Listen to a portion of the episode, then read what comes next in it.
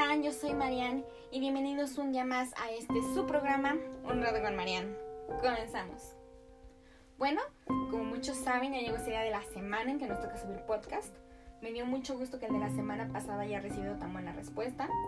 No sabía que iba a salir de todo esto, pero créanme que estoy muy feliz por el apoyo. Recuerden que también pueden seguir en mis redes sociales, que es Instagram y Twitter en ambas me encuentran como Marian-Rodríguez, Marian con doble en al final, para que se pasen un rato y me manden un mensaje de qué les está pareciendo y qué les gustaría escuchar en podcasts futuros. Saben que sus opiniones son muy importantes para mí y que siempre hago lo posible por leerlos, entonces síganme para estar en contacto. Si no recuerdan, la semana pasada leí un fragmento del primer capítulo del libro Es de Stephen King. Como saben, él es el rey del género de terror y qué mejor que traerles un clásico de este mismo género. Hice una encuesta en mi perfil de Instagram donde yo les pregunté si querían continuar o pasábamos a otro tema. Y con un 95% ganó hablar de un tema distinto. Pero que de igual manera conecto por lo que puede tratar. Igual saben que finalizar la semana en la misma encuesta. Y quién sabe, chance igual a traer a Stephen King o otro autor que les guste. Pero bueno. El tema del día de hoy va a ser Gein. ¿Han escuchado de él? ¿Sí? Yo sé que sí, pero quizá no lo recuerden, pero yo les cuento. La infancia y la adolescencia son las dos etapas claves en la vida de todo asesino en serie. En la mayoría de serial killers o asesinos seriales, aquellos años donde se cultiva no solo la educación, sino las normas, la ética y la personalidad, la familia donde crecen influye sobremanera en su comportamiento delictivo. En el caso de Edward Theodore Gain, más conocido como Ed Gain, no iba a ser menos. Su infancia claramente le marcó, y mucho. De padre maltratador y madre restrictiva, y fanática religiosa para acabar, el joven engendró una relación tortuosa e incestuosa con la matriarca. El complejo de Edipo que sufría derivó en una obsesión por la sangre y la tortura. La historia del conocido como Carnicero de Plainfield ha inspirado series de televisión y películas como Psicosis de Alfred Hitchcock. Edward nació el 27 de agosto de 1906 en el condado de La Crosse, en el estado de Wisconsin, Estados Unidos de América. Con siete años se trasladaron a la ciudad de Plainfield, a un pequeño rancho aislado a las afueras de la localidad para ejercer como granjeros. Uno de los primeros y más inquietantes recuerdos que Gain tuvo en su infancia fue desde la puerta del matadero de la tienda de sus padres observaba cómo abrían en canal a los cerdos con un cuchillo largo y afilado.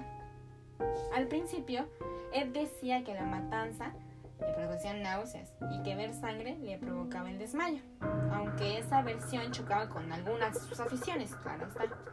Nos referimos a los cómics de terror y a los libros dedicados a las torturas perpetradas en los campos de concentración nazis.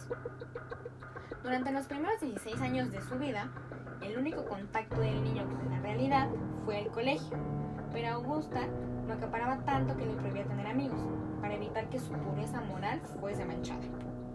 De hecho, mientras citaba la Biblia, le recordaba que todos los hombres eran unos pecadores. Poco a poco se forjó una relación de lo más extraña, una relación de amor-odio, y esto lo explican muchísimos psiquiatras y psicólogos. Él era un muchacho que lo escuchaba, la adoraba y le hacía caso en todo. Sin embargo, con el tiempo, aquella situación se convirtió en el caldo de cultivo perfecto para una patología psiquiátrica, o al menos eso asegura Harold Stanton, que es autor de Deviante. Eran cuatro personas bajo el dominio de esa mujer, ambiente perfecto para la locura, imagínense. En cuanto al maltrato paterno, su papá en 1940. No sería la única muerte que sufrió la familia de Gain.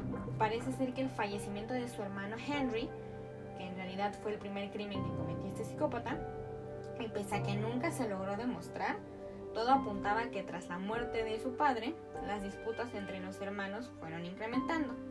Henry veía que la dependencia de Ed hacia su madre le perjudicaba, algo que él negaba rotundamente. Poco después, Henry moría en extrañas circunstancias. Un incendio en la granja familiar terminaba con su vida.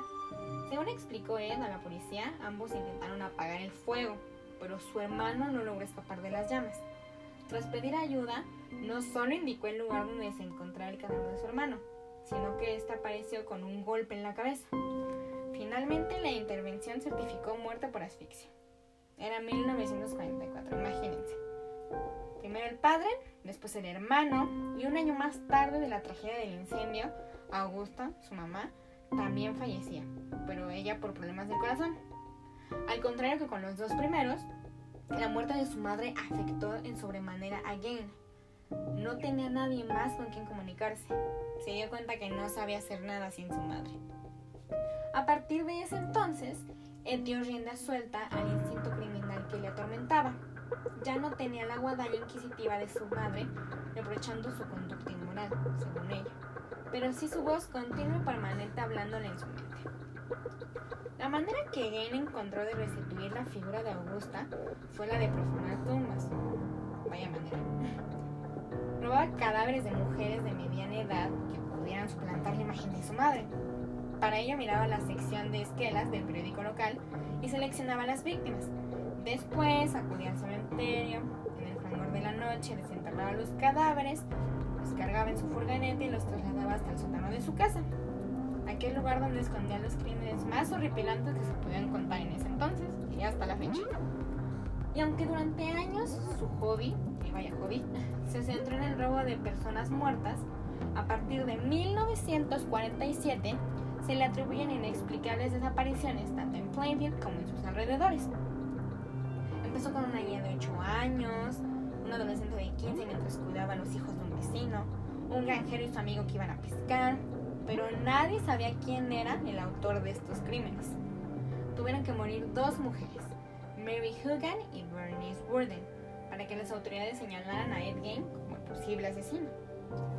Según los exámenes psicológicos que le realizaron una vez detenido, estos ratificaron que Edward era un hombre inteligente por encima incluso de la media, que infundía respeto y confianza en algunos de sus vecinos, pero con un trastorno emocional por el que a veces se comportaba de forma muy, muy irracional. Otras, en cambio, tenían periodos más lúcidos y de calma durante los cuales sentía remordimientos. Aquí quiero hacer un comentario. Yo nunca había leído que algún asesino en serie sintiera remordimiento. Porque por lo regular estos asesinos dicen que no, que no sienten nada, que no sienten empatía, que no sienten feo, como diríamos los mexicanos. Pero por primera vez leo que Ed Gein remordimiento. Quizá en algún momento pues, pensó en lo que estaba haciendo, pero igual no se detenía porque recordaba a su mamá. Pero bueno. Todo ello unido a un desarrollo sexual y emocional tardío producido a causa de la represión ejercida por su madre. Hizo que Gen creara un mundo de extrañas fantasías.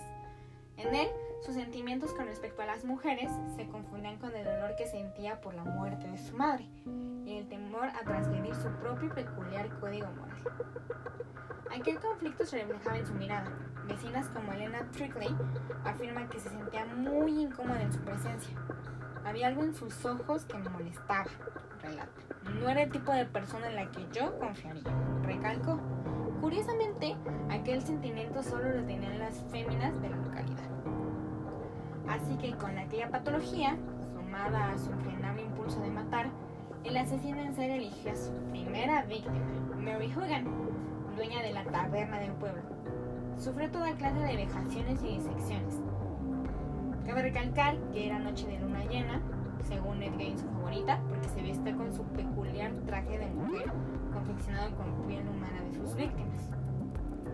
Mientras el asesino perpetraba aquel macabro ritual en el sótano de su finca, un granjero de la zona, Seymour Lester, entraba a la taberna era la tarde del 8 de diciembre de 1954. Seymour entró al local que estaba abierto y iluminado, pero completamente vacío. Todo era muy raro. Comenzó a llamar a Mary y nadie contestó. Fue entonces cuando vio una gran mancha de sangre en la puerta que daba a la habitación trasera. Llamó al sheriff para pedir ayuda y cuando llegó junto con los demás, siguieron esas manchas de sangre que conducían al aparcamiento. El coche de Mary seguía aparcado y la mancha de sangre terminaba al lado de unas huellas recientes de un camión. Junto a ella se toparon con un cartucho de pistola calibre 32. Las evidencias apuntaban a que Mary había sido asesinada y que habían arrastrado su cuerpo hasta un coche que esperaba afuera. No había señal alguna de lucha, no había robado dinero de la registradora y tampoco parece haber ningún motivo para tal crimen. Las noticias sobre este misterio se propagaron con rapidez y a medida que pasaban las semanas, sin que las autoridades encontraran nada nuevo, una pregunta surgía en todas las conversaciones. ¿Qué le pasó a Mary Hogan? Un mes después de todos los hechos, el mismo Ed Gein participó en uno de los corrillos y uno de sus antiguos vecinos, que era Fred Rain, recuerda que dijo, está en casa, en la granja. Pero nadie le hizo caso. Todos pensaron que bromeaba. Desgraciadamente, decía la verdad. Él la había asesinado.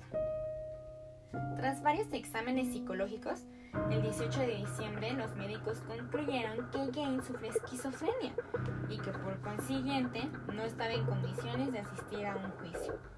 Pero aquello no reconfortaba a los ciudadanos de Plainfield, obviamente. Después de pasar las navidades en un hospital psiquiátrico, el 6 de enero de 1958, el acusado escuchó impasible, comiendo chicle, el testimonio de tres psicólogos. Finalmente, el juez aceptó y pues dio marcha a las recomendaciones de los expertos. Ed fue internado en el manicomio del estado por tiempo indefinido. Pero aquella decisión judicial levantó la de protestas entre los habitantes de la localidad, que un día antes del Domingo de Ramos marzo de 1958, la famosa Granja de los Flores acabó en llamas.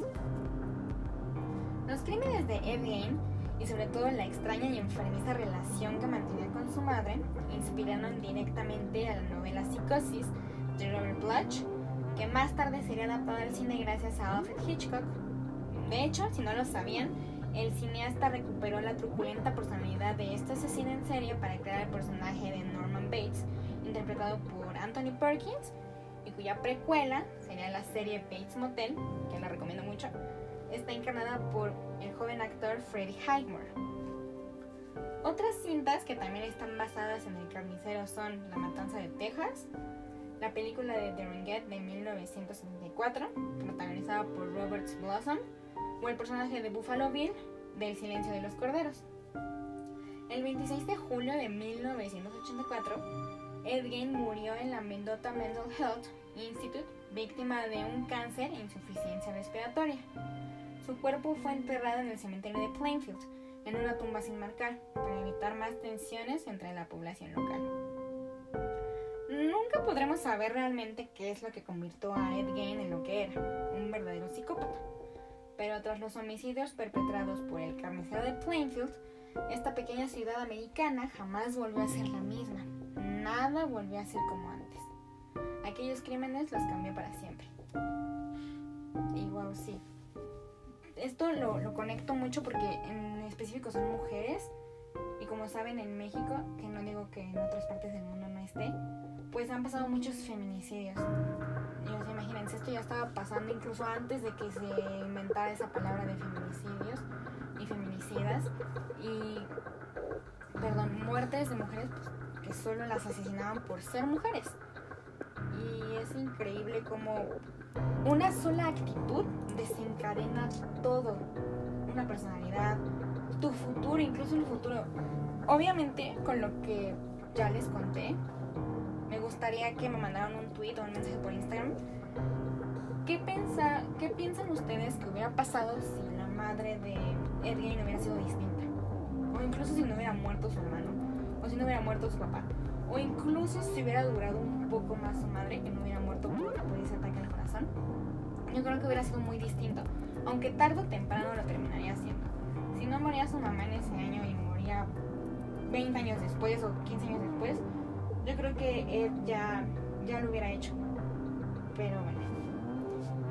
Hemos llegado al fin de tu programa favorito. No olvides sintonizarnos el próximo martes a la misma hora. También recuerden seguirme en Instagram y Twitter como Marian-Rodríguez. Les agradezco por su sintonía y que tengan un excelente día.